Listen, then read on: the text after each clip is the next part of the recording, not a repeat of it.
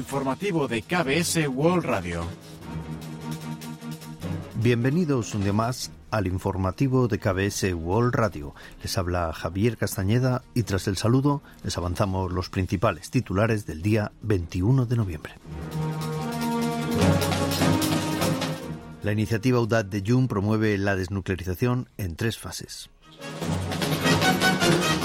Kim Jong-un supervisó el lanzamiento del misil Hwasong-17. La canciller norcoreana tacha Guterres de poco imparcial. El presidente suspende las entrevistas de camino al trabajo.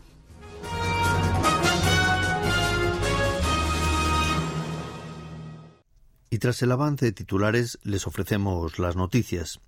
La iniciativa UDAD que promueve el presidente Jun Suk-yeol incluirá políticas hacia Corea del Norte destinadas a alcanzar el objetivo de una península coreana pacífica, próspera y sin armas nucleares. Como objetivo prioritario, busca generar un clima favorable para hacer que Pyongyang decida volver a la mesa de diálogo por su cuenta. El Ministerio de Reunificación presentó así el lunes 21 la visión del actual Ejecutivo ante el problema norcoreano. Como principios básicos señaló la no tolerancia de ningún tipo de provocación armada, fomentar las relaciones intercoreanas en beneficio mutuo mediante el diálogo y cimentar junto con la comunidad internacional las bases de una reunificación pacífica. Como meta principal, la iniciativa UDAD apunta a la desnuclearización basada en tres fases. La primera fase ofrecería ayudas alimentarias y otros recursos, programas de bienestar de salud pública y agua potable si Pyongyang retoma el diálogo nuclear.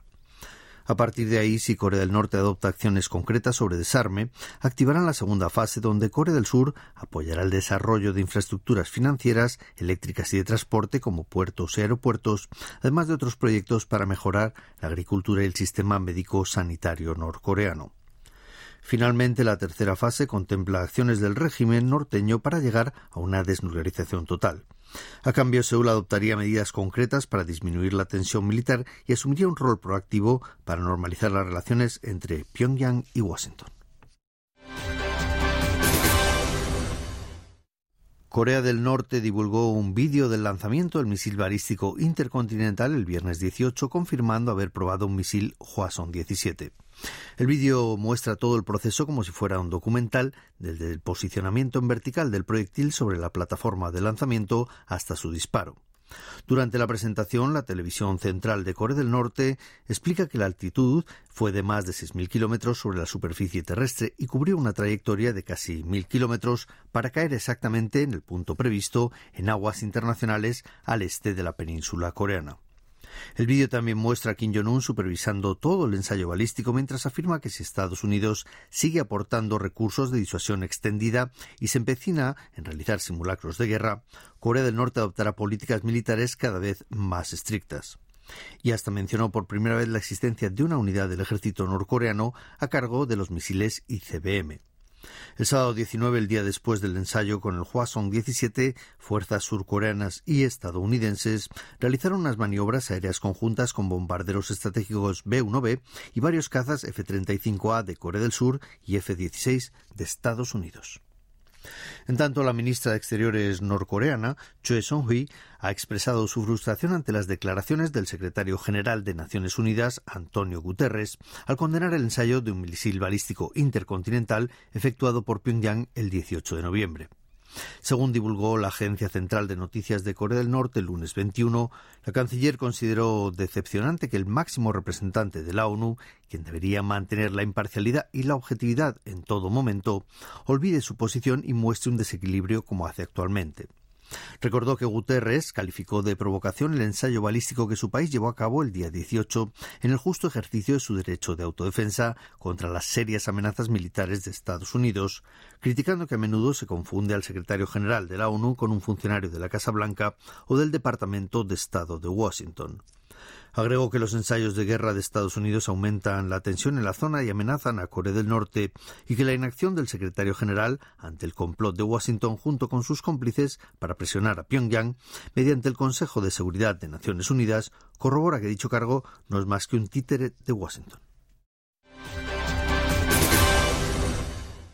Durante el fin de semana procedieron a instalar un muro en el pasillo que da al lobby de entrada de la primera planta de la oficina presidencial, lugar donde habitualmente el presidente Jung Song-yeol solía conceder esas breves entrevistas de camino al trabajo.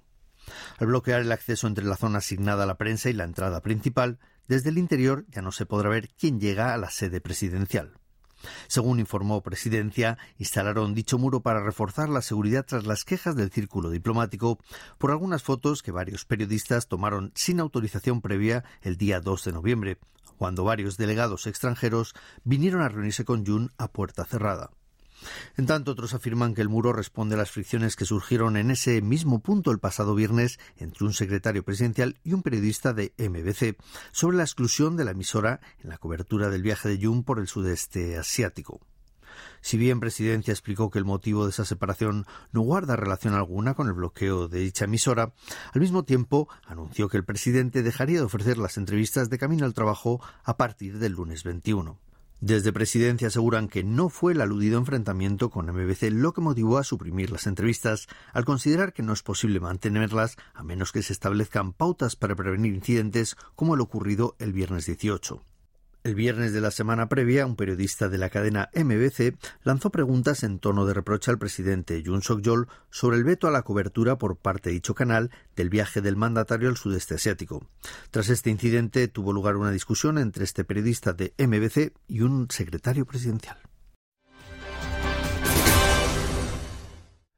El equipo especial de la policía a cargo de investigar la tragedia de Itaewon citó el lunes 21 al ex jefe policial del distrito de Yongsan y Imche y también al responsable de la estación de bomberos de dicha zona, Chue Song-bom. Lee es sospechoso de negligencia profesional pues demoró casi una hora en acudir al lugar del siniestro en la noche del 29 de octubre, cuando fallecieron más de 150 personas en el barrio Seulita de Itaewon. Durante el interrogatorio admitió haber llegado sobre las 11.05 de la noche, unos 50 minutos después de la avalancha, aunque explicó que él fue informado de los hechos sobre las 11 horas. Por el momento, el equipo de investigación se centra en averiguar qué retrasó la respuesta policial a la tragedia y si la jefatura de Johnson adoptó las medidas oportunas antes o durante el siniestro. En tanto, el responsable de la estación de bomberos de Johnson tuvo que responder a los motivos del retraso en activar el nivel 2 del sistema de respuesta a emergencias. La supresión de pautas para viajeros internacionales y la devaluación del won han impulsado el turismo a Corea. Datos recientes indican que más de un millón de extranjeros, concretamente un millón setenta y cuatro mil, visitaron Corea durante la primera mitad de 2022, superando en gran medida el total de 2021, cuando llegaron 967.000 visitantes. Aún así, destaca la menor afluencia de turistas de China y Japón, que respectivamente bajaron del 33 al 9% y del 20 al 2% entre 2019 y el primer semestre de 2022. En cambio, aumentaron significativamente los viajeros de Indonesia y de Singapur, elevando al 32% el porcentaje de turistas de la ASEAN, la Asociación de Naciones del Sudeste Asiático, en lo que va de año. Ante la emergencia de viajeros del sudeste asiático y otros países de ASEAN, Corea se plantea ampliar los sistemas de pago al uso de código QR, pues en dichos países son más comunes que las tarjetas de crédito. Sin ir más lejos, por ejemplo, en Indonesia, la cuarta nación más poblada del mundo, principalmente usan QRIS, un sistema de pago basado en código QR. En cambio, en Corea del Sur el pago con código QR apenas representa un 0,01% del total, pese a que está operativo desde 2019. Y ahora pasamos a ofrecerles el pronóstico del tiempo. Para el martes 22 se esperan temperaturas superiores a las de esta época del año, aunque también habrá lluvias en gran parte del país que empezarán al este de Gangwon, en la costa sureste y en la isla de Jeju. Durante la tarde las precipitaciones se expandirán al resto del país, dejando entre 20 y 60 milímetros en las costas este y sureste, entre 5 y 20 milímetros al noroeste y la isla de Jeju, y 5 milímetros al sur y en las islas de Ullun y Dokdo. La temperatura marcará entre 2 y 13 grados centígrados de mínima en la mañana y entre 12 y 19 grados de máxima por la tarde. Finalmente, la calidad del aire será regular o buena en general, excepto al sur de Gyeonggi y en Chuncheon del Sur, donde el smog subirá a nivel malo. Y a continuación comentamos los resultados del parqué. El índice general de la bolsa surcoreana, el Kospi, perdió más del 1% el lunes 21, concretamente un 1,02% respecto al último día operativo, hasta cerrar la jornada en 2.419,5 puntos. Así el Kospi inició la semana a la baja, igual que el parque automatizado Kosdaq, que sufrió una caída en picado de un 1,82% hasta culminar la sesión en 718,57 unidades. En el mercado de divisas el tipo de cambio aumentó, depreciándose la moneda surcoreana frente a la estadounidense, cuyo precio aumentó al terminar operaciones a 1.354,7 wones por dólar, 14,4 unidades más que el viernes de la semana anterior.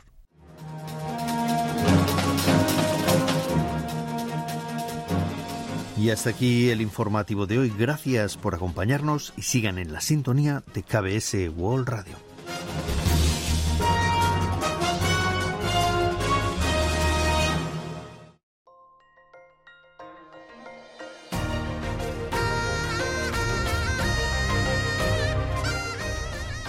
Acaban de escuchar el podcast de KBS World Radio. Hay muchos más contenidos en word.kbs.co.kr barra Spanish. Gracias por seguir en sintonía. KBS World Radio.